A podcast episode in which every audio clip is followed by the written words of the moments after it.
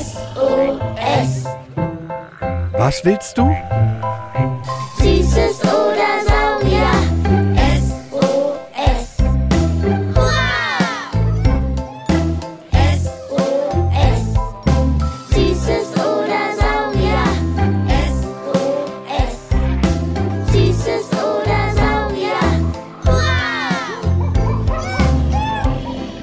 Ein Podcast über alles, was krabbelt, stampft blubbert. und fliegt. Wir haben Süßes Und wir haben Saurier. heute mit Außerirdischem Staub verrostetem Metall. und unkaputtbaren Schildkröten. Heute geht's um Meteoriten. Tick, tack, tick, tack, tick, tack. Bist du eine Uhr? Was ist denn los mit dir? Du bist den ganzen Morgen ja schon hippelig wie ein Ferkel.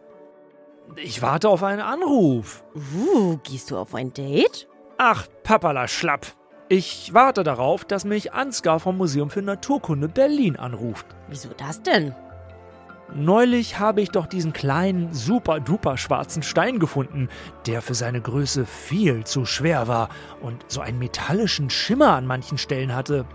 Alles Hinweise, dass es ein Meteorit sein könnte. Ansgar wollte das mal unter seine Wissenschaftlerlupe nehmen. Ich verstehe, ich verstehe. Das wäre ja doppeltes Schweinsglück mit vierblättrigem Kleeblatt als Schleife obendrauf, wenn du einen Meteoriten gefunden hättest. Das ist ja nämlich gar nicht so einfach, oder? Naja, ich wäre, glaube schon, ein besonderes Glücksschwein. Aber so genau weiß ich das auch nicht. Will ich Ansgar auch noch fragen. Oh, super. Vielleicht kann er dann auch gleich die Frage hier vom fünfjährigen Konstantin aus Leipzig beantworten. Warum sind die Schildkröte bei den Meteoriten Einschlag bei den Dinos nicht ausgestorben? Das ist eine sehr gut überlegte Frage. Ich habe ganz vergessen, dass Schildkröten das ja überlebt haben. Ich bin gespannt, was Ansgar darauf sagt. Uiuiui, das ist er bestimmt. Stellen sich meine drei Schweineborsten gleich auf. Von wegen Gänsehaut. Schweinehaut kriege ich da doch. Hallo Ansgar. Mensch, das ging ja flotter als gedacht. Psst, ihr Kids da draußen. Während Sparky und Ansgar telefonieren, könnt ihr euch noch eine Folge Süßes oder Saurier auf eure Möchte ich unbedingt noch anhören Liste setzen. Unsere Folge zum Weltall. Sie heißt Unser Kosmos. Sonne, Mond, Sterne und das schwarze Loch. Und, und, und, und, und, und? Uff, da raucht schon wieder mein Schweinehirn. Super spannend, was Ansgar alles erzählt hat. Und ein bisschen traurig bin ich auch. Mein Stein ist kein Meteorit. Aber Ansgar hat mir verraten, wie ihr einen Stein erkennen könnt, der einer ist. Ach, schade. Das tut mir leid. Vielleicht sollten wir aber erstmal kurz auseinanderklamüsern, was der Unterschied zwischen Meteoroiden, Meteoren und Meteoriten ist. Also, unsere Erde ist ja nicht der einzige Planet. In unserem Sonnensystem gibt es ja noch mehrere Planeten und Monde und Gesteinsbrocken, die da so rumfliegen. Si claro. Ich weiß auch noch den Planetenmerkspruch aus unserer Kosmosfolge. Mein Vater erklärt mir jeden Sonntag unseren Nachthimmel. Das sind unsere Planeten von innen nach außen.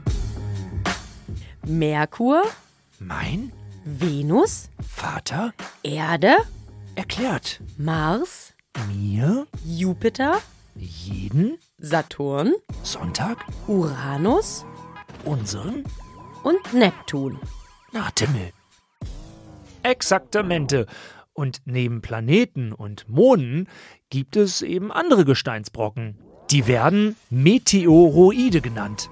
Die entstehen meistens, wenn Asteroide, die sich alle im Asteroidengürtel zwischen Mars und Jupiter bewegen, zusammenknallen, also kollidieren und da etwas rausbricht und das dann Richtung Erde geschleudert wird. Meteoroid. Schweres Wort. Okay, verstanden. Und ein Meteor? Ein Meteor ist ein Meteoroid. Der in die Erdatmosphäre, also in unsere Schutzhülle, die weit, weit oben um die Erde schwebt, eintritt und dabei leuchtet, weil er glüht oder sogar verglüht, weil er so einen Affenzahn drauf hat. Ah, ein Meteor ist zum Beispiel eine Sternschnuppe. Genau.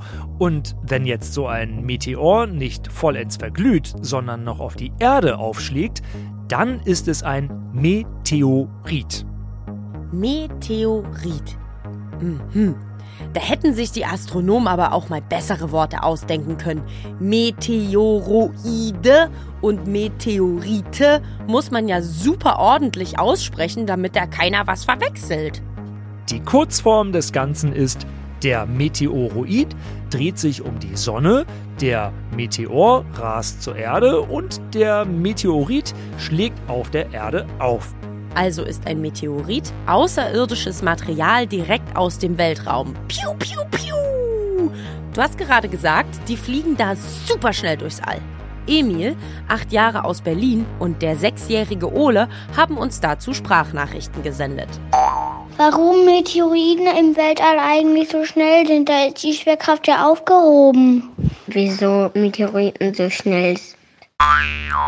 Biologe Ansgar sagt, die Geschwindigkeit haben die schon sehr, sehr, sehr lange. Alle Körper in unserem Sonnensystem, egal ob große Planeten oder kleine Staubkörper, drehen sich um die Sonne.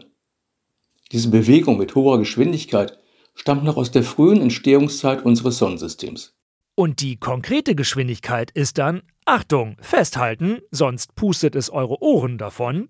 Die Bahngeschwindigkeit unserer Erde beträgt zum Beispiel 30 Kilometer pro Sekunde.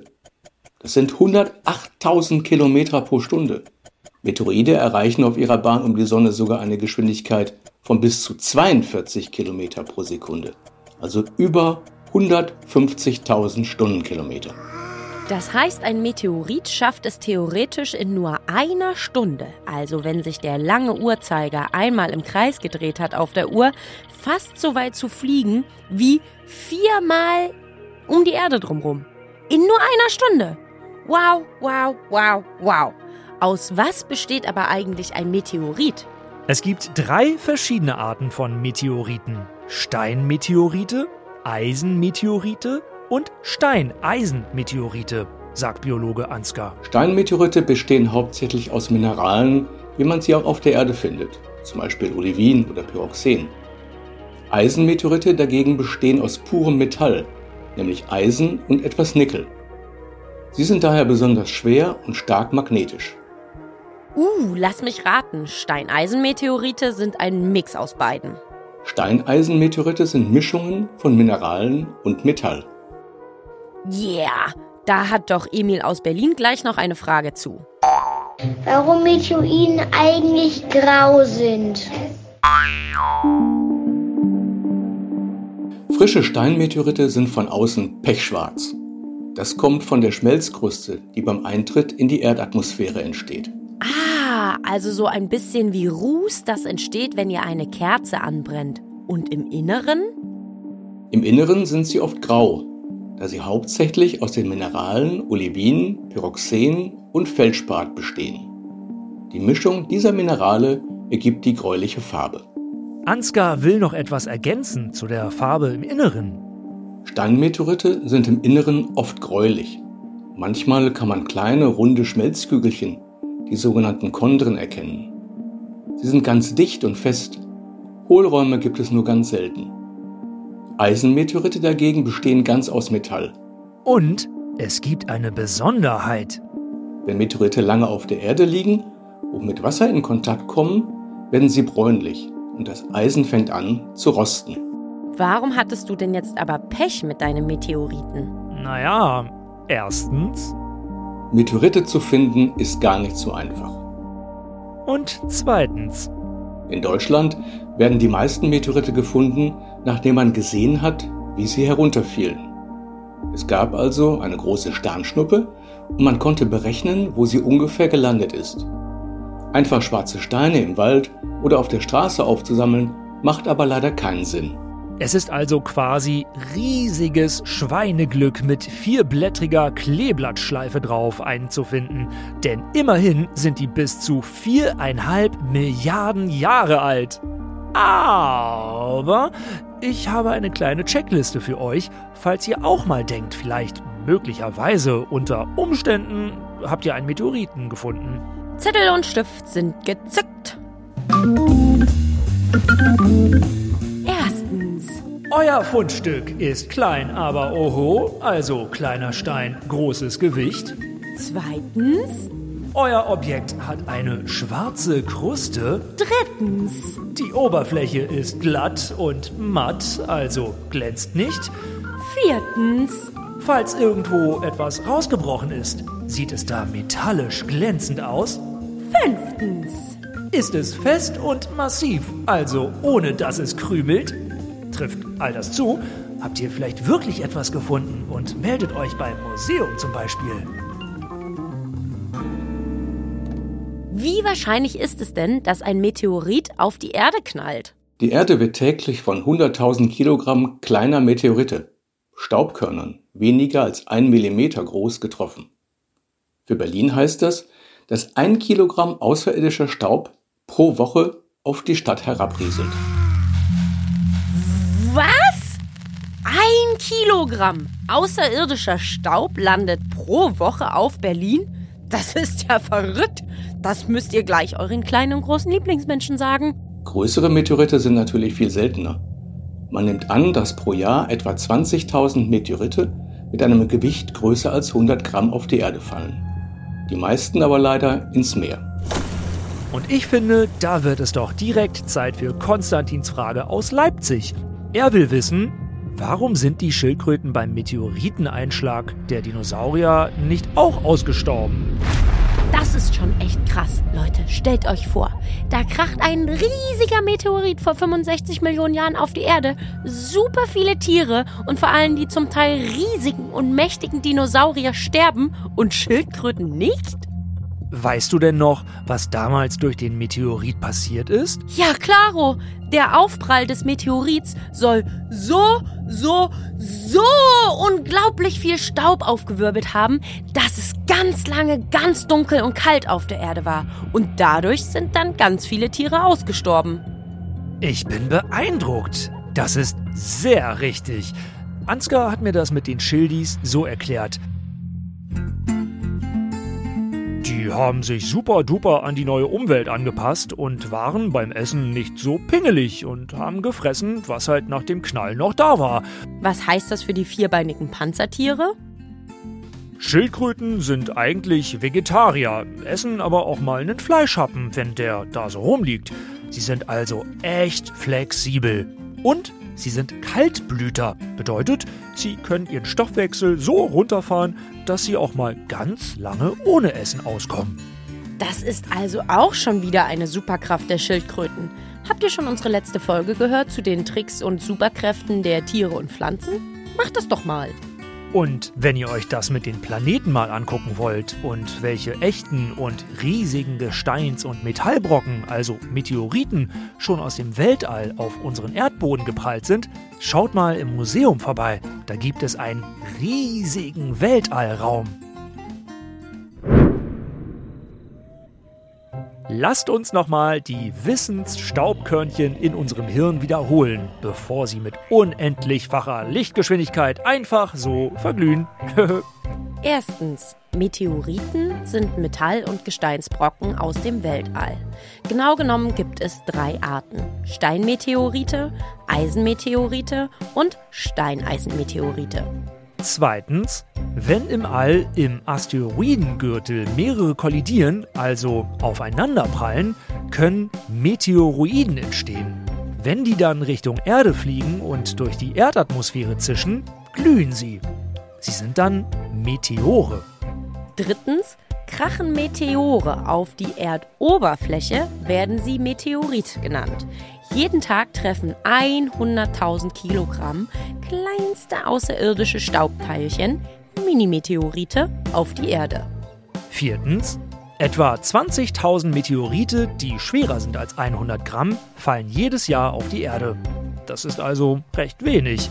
Vor allem, weil sie oft ins Meer fallen, findet man sie nicht. Fünftens, Meteorite fliegen mit bis zu 150.000 Kilometern pro Stunde. Das ist fast viermal um die Erde in nur einer Stunde. Sechstens, frische Meteorite sind von außen schwarz. Wenn sie aber lange auf der Erde liegen oder nass werden, können sie rosten. Siebtens, Eisenmeteorite bestehen aus Metall. Deshalb sind sie magnetisch. Achtens, Steinmeteorite sind von innen grau, weil sie aus den Mineralen Pyroxen, Olivin und Feldspat bestehen. Neuntens, vor 65 Millionen Jahren ist ein riesiger Meteorit auf die Erde geprallt. Sehr lange war es dann so staubig auf der Erde, dass es ganz dunkel und kalt wurde. Das haben viele Tierarten und auch die Dinosaurier nicht überlebt. Zehntens, Schildkröten haben das überlebt, weil sie sehr flexibel beim Fressen sind, Kaltblüter sind und auch mal ganz lange nichts fressen müssen. Wie spannend Geschichte sein kann, oder? Na aber hallo, äh, wenn ihr jetzt mal ein bisschen Verschnaufpause braucht, die Erwachsenen mit euch aber unbedingt auf den Spielplatz wollen, fragt sie doch, ob sie die neueste Folge Beats and Bones schon gehört haben. Das ist der Wissenspodcast vom Naturkundemuseum, nur eben für Erwachsene. Danach habt ihr bestimmt wieder Lust auf Spielplatz und geht gerne mit ihnen dahin und schubst sie beim Schaukeln an, oder? Habt ihr noch Fragen zu gefährlichen Tieren, zu Bienen und Wespen, zu Schmetterlingen, zu Ratten oder zur Tiefsee oder einfach zu allem, was stampft, blubbert, krabbelt und fliegt? Dann sendet Sparky von der Berliner Sparkasse und mir, Jule, eure Frage als Sprachnachricht an 0176 921 36208 oder eine E-Mail an sos.mfn.berlin. In der nächsten Folge quaken wir mal so richtig los. Es geht nämlich um Frösche und Salamander. Wenn euch der Podcast gefallen hat, lasst uns doch 5 Sterne da oder schreibt ein paar Worte auf Spotify oder iTunes. Da könnt ihr jetzt nämlich auch digitale Liebesbriefe an uns dalassen und uns sagen, was euch am liebsten gefallen hat. Oder zu welchen Tieren ihr euch mal eine Folge wünscht. Und äh, weitersagen natürlich nicht vergessen. Jetzt zum Grand Final. Wieder ein schlechter Witz. Womit bezahlen Dinosaurier? Äh, na, mit Tyrannosaurus Rex.